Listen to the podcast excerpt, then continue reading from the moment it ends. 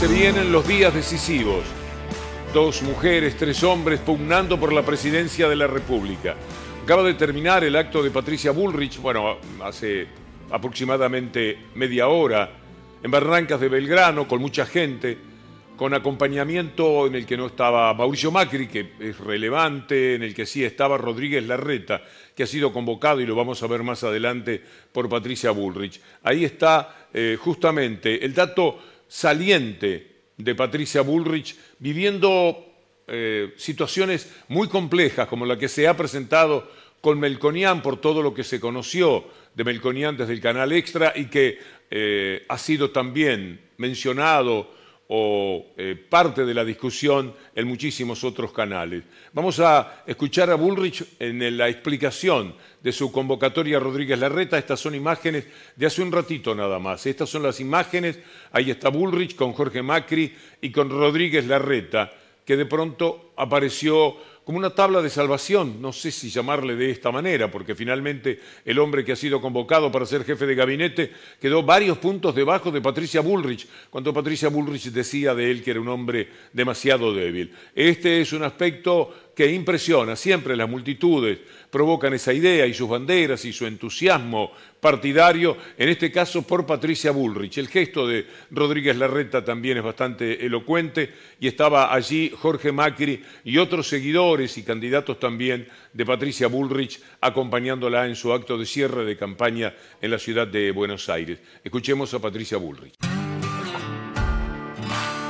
Sea posible que este cambio sea con acción y ejecución rápida, eficiente, con capacidad de gestión, he convocado a Horacio Rodríguez Larreta a que me acompañe como jefe de gabinete de ministros del Gobierno de la Nación. A partir del 10 de diciembre, con la capacidad que Horacio ha demostrado en la gestión de la Ciudad de Buenos Aires, que ha logrado transformar una ciudad con su capacidad de gestión, con sus atributos, estamos sumando a un gobierno que le va a dar, a un equipo que le va a dar al gobierno la capacidad de que este cambio la gente lo pueda ver en la realidad. La ruta la mira como diciendo, eh, ¿quién hubiera dicho esto, no? Por la forma en que Patricia Bullrich lo trataba en la interna, por supuesto que no hablaba de la maravilla de la gestión del gran inmobiliario de la ciudad que es eh, Horacio Rodríguez Larreta. Por eso la mirada, ¿qué estaría pensando Rodríguez Larreta mientras tanto? Quizás en esto. Argentina no sale sin coraje, la Argentina no sale con tibio, la Argentina sale con mucho, eh, mucha decisión. Eh, nosotros, como yo digo, tibios, abstenerse, tibios, abstenerse, porque el gobierno pasa y la gente cada vez está peor. Los tibios que se tenían que abstener era la gente como Rodríguez Larreta, según la mirada de Patricio Bullrich. Ahora no se tiene que abstener, los tibios son bienvenidos como tabla de salvación en la última semana previo a, las elecciones, lo cual está marcando claramente qué es lo que sabe Patricia Bullrich con respecto a las encuestas, que son impenetrables prácticamente en todos los partidos y las que dan vueltas en líneas generales. Uno no puede considerarlas demasiado, pero no porque no sean buenos profesionales, sino porque es muy difícil auscultar hoy día una sociedad como la Argentina. Posiblemente nunca fue tan difícil, pero ya esto se viene perfilando eh, de varios años a esta parte. Vamos a mm, ver qué dice el Cuervo Larroque. Y a esta altura entre los dos no hacen uno, ¿viste? Eh, me parece que... ¿Entre quiénes? Si nosotros miramos y entre Bullrich y Larreta. Eh, vos fijate que el año pasado Larreta era el presidente, nadie dudaba, ¿no? Por lo menos en los medios de comunicación así se planteaba, eh, eh, Larreta era presidente seguro de la Argentina. Eh, al inicio de este año era Burrich y ahora están en esta situación. Bueno, veremos, veremos, pero, pero da la sensación sí que, es un movimiento más de, desesperación y apuro que, una estrategia. parece mentira es que la reta que ha sido tan servil a la mafia mediática, puedo dar hasta ejemplos personales, fue atacado por esa mafia. ¿Por qué? Porque atacó justamente a la misma, Rodríguez Larreta. Haber echado a Marcelo de Alessandro del gobierno de la ciudad, con Clarín diciéndole que querían que lo mantuviera porque de Alessandro es Lago Escondido, es la mafia judicial, es Ercolini, es, Rendo, es Casel, toda esa cosa tan repugnante en lo político y en lo humano también, se manejan como capangas que pueden llevarse todo por delante. Bueno, en ese momento Larreta pensaba que Marcelo de Alessandro lo estaba perjudicando mucho en su carrera hacia presidente de la República y se animó a sacarlo. Y lo pagó caro porque Clarín, con toda la influencia que tiene, le jugó en contra. Uno nunca sabe hasta qué punto, imagina, pero no puede determinarlo fehacientemente, estas cosas gravitaron, pero la cuestión es que Rodríguez Larreta, impensablemente, para los que miraban de afuera esa interna, perdió y por lejos frente a Patricia Bullrich. Hoy, aún en los márgenes modestos que entre ambos tuvieron, el triunfo de Bullrich fue muy elocuente. Bullrich, que da la impresión de que ningún tema domina en los debates, no ha podido responder absolutamente nada. Y sin embargo, ella dice que de economía se siente muy cómoda. Hablando de economía, cree que le va bien.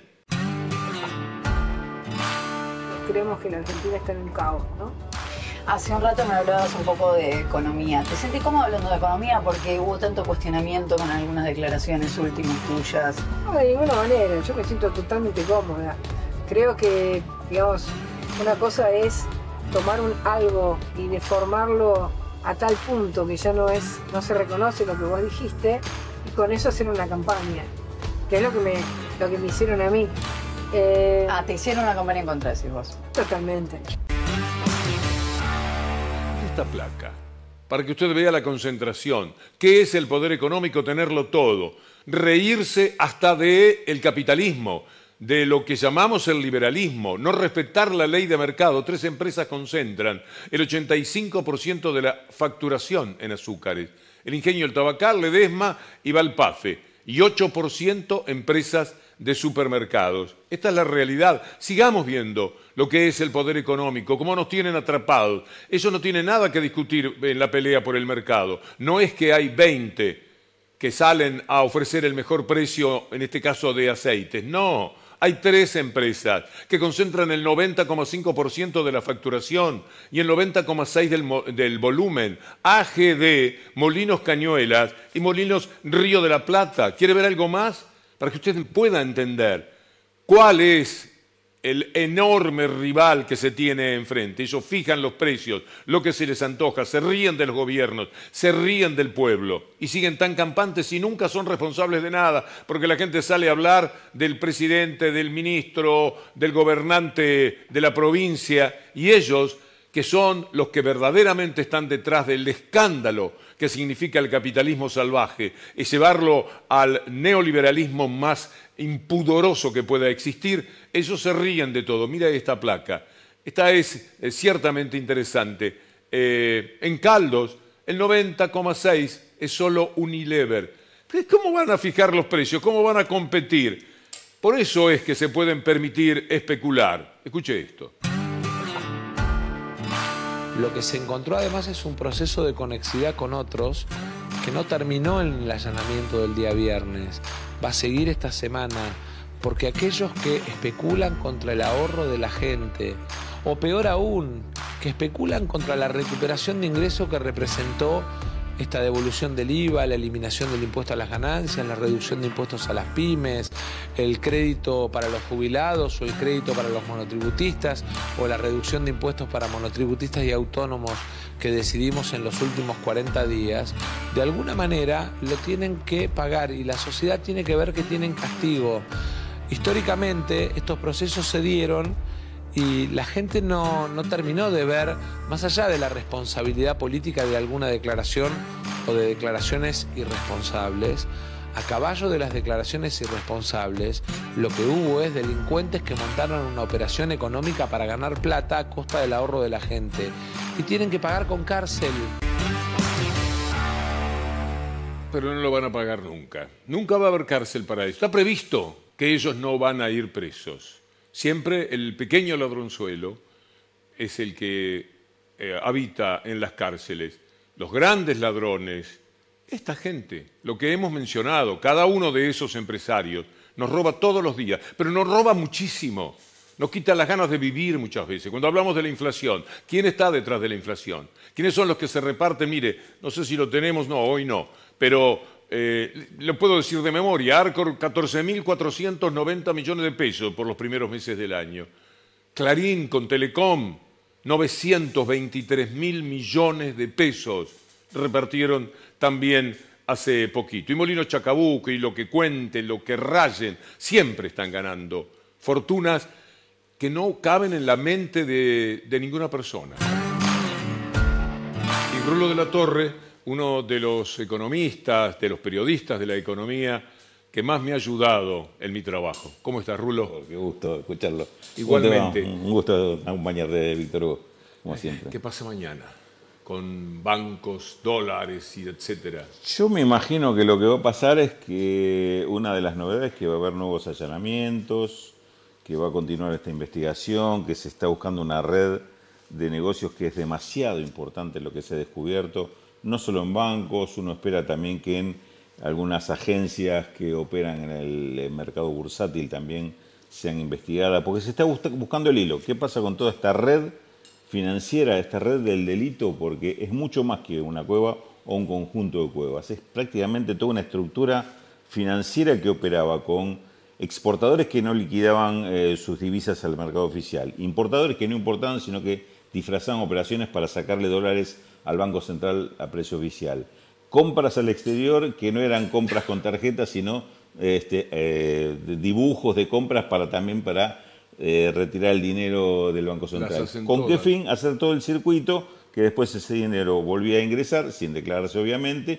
y se vendía en las cuevas o, eh, a un dólar blue de 800, 900 pesos, duplicando, triplicando el precio al que se lo habían sacado al Banco Central. Está mal llamarles mafias. No, no está mal llamarlo mafias y, tampoco estaría exagerado decir que esto es uno de los peores y más dañinos fenómenos que se ha dado en la economía argentina en los últimos años, porque te aseguro que podemos vincular esto con los temas de inflación, con los temas de pobreza, con los temas de eh, marginación de poblaciones o sectores, porque todo esto tiene como origen común el tema de que una gran parte del esfuerzo de los trabajadores que han participado de esto, sean argentinos, sean extranjeros, se desvía hacia estos intereses financieros y se multiplica a través de eso, inclusive comiendo el ahorro a muchos que quizá creen que comprando ese dólar se protegen mejor sus ahorros y le van a pagar estos precios exorbitantes a quienes están manejando el precio, que tampoco ahora queda demostrado lo que tantas veces dijimos, este no es un precio libre, no es un precio de mercado del dólar blue, es un precio eh, decidido por cuatro o cinco personas que a la mañana temprano te dicen, hoy abrió 870, 950, 1030, y así manejan el mercado. Cruzan datos entre ellos, son cuatro o cinco que se hablan por teléfono y resuelven cuál es nuestra vida a la tarde cuando empezamos a mirar la cotización del dólar. Exactamente. Uno de los datos que se encontró en, esta, en estos allanamientos es que eh, había calendarios en los cuales estaba marcado los días en que debía subir, pegar un salto, incluso con la palabra salto, el, dólar blue, y coincidía exactamente con lo que había pasado en las semanas anteriores. Ahora, la cuestión no termina en ellos y sus ganancias brutales, sino que detrás hay instigadores porque son los favorecedores de la situación. Mira, es un negocio tan grande que uno, sabiendo cómo se manejan estas cuestiones, sabe que no podrían eh, ocurrir durante tanto tiempo sin que los grandes no lo supieran sin que, sin que los grandes exportadores, grandes importadores, grandes bancos no tuvieran conocimiento de esto. Inclusive hablando con alguna persona muy relacionada con este tema, inclusive habiendo estado del otro lado, es decir, participando de esto, eh, me comentaba o nos comentaba, hace años que se conoce de esta historia. Este, en el edificio en el que han hallado el piso 19, todo el mundo sabe que en los pisos de más abajo también funcionan cuevas así, y esto ha sido un mecanismo eh, que funcionó durante años en Argentina. Son tan agradables que mezclan hasta el contrabando. Exactamente. es decir, como alimento de, de estas prácticas. Tienen que conseguir los dólares de alguna forma del- y sacárselos al Banco Central. Entonces el contrabando hoy con la diferencia que tenés de cotizaciones es muy rentable, muy tentador para estos sectores, por eso Muy con la exportación e importación. Raúl, ¿y los gobiernos qué? ¿Qué pueden hacer? ¿Tienen armas? Porque uno se queja, dice el gobierno está inactivo, el gobierno no dice nada, el gobierno no hace nada. ¿Hay herramientas reales? Herramientas hay. Lo que eh, hay que tener además de herramientas es mucho coraje, porque son sectores muy poderosos. ¿Y qué podés hacer, por ejemplo? Lo que se está haciendo ahora, por, yo te digo, es la primera vez que se hace en Argentina. Yo puedo dar fe que eh, Alejandro Banoli como presidente del Banco Central lo intentó, pero no tuvo el apoyo suficiente. Es verdad lo que decís. No tuvo el apoyo suficiente o quizás lo tomó en un mal momento. El momento, un momento final del gobierno de Cristina, quizás ahí era mucho más difícil hacerlo. Porque aparte tenés una justicia que sabes que no va a jugar ni siquiera neutral, no, no a favor de... ¿Y cuál es esa delito. herramienta que ahora se pone en marcha? Y esa herramienta que se ha puesto en marcha es coordinar el esfuerzo o los datos que puede tener aduana, que está haciendo cabeza en este momento en, la investigación y la denuncia, eh, AFIP, ¿Y qué pasa con los denunciados, Rulo? ¿Hasta dónde pueden llegar? ¿A las multas? Podrían llegar a mucho más, Víctor Hugo. podrían- ¿Sí? ¿A la cárcel? Podrían llegar a la prisión, inclusive ¿Está previsto por los códigos? que eso? se está previsto por, por el delito penal económico penal cambiario en este ¿Y caso. no han cometido todo tipo de delito penal económico en este tiempo? Uno diría que, que lo cometieron con toda seguridad. Que se pueda probar, ahora se está llegando a elementos que estarían probando que eso existe. Por eso se está terminando de cerrar todo el ciclo para entender que alguien que eh, trampea ah, importando o, o no importando y sacando los dólares, lo, lo gira al exterior pagando a una trama de empresas en el exterior que cobraban esos dólares. Y, eso como tiene que entrar por el vía bursátil, ahí se está buscando otro eslabón. ¿Qué, pa- qué pasa con las agencias eh, bursátiles que operan en el negocio de bolsa? ¿Cómo hicieron para convertir? Porque eso tiene que entrar como dólar billete para ir poder ir a- no alcanza una transferencia. Tiene que entrar como dólar billete. Y ahí es donde operan MEP, el contado con liqui y demás, que hay algún operador interno que inclusive hasta oculta los nombres que están detrás de cada operación. El famoso croata, por ejemplo, para que ustedes entiendan qué poder hay detrás. Sí. Usted no tiene la menor idea quién es el croata, pero el croata es hijo de un hombre muy fuerte en la economía, cercano a Macri, por otra parte, nieto de un nazi muy eh, atroz que hubo Sí, en, sí. en- en- en su época de, de nazi, que vino a la Argentina, que Haci- haciendo justamente negocios para lavar plata de- del nazismo, para ocultar este, a, Una cuestión a de familia es esto. Sí, pero es una cuestión de familia, una, herencia, digamos, de, cier- de cierto ejercicio, de cierta este, ductilidad para hacer estas cosas. pero en su camino todos Pero caben, no es ¿eh? una empresa familiar, ¿eh?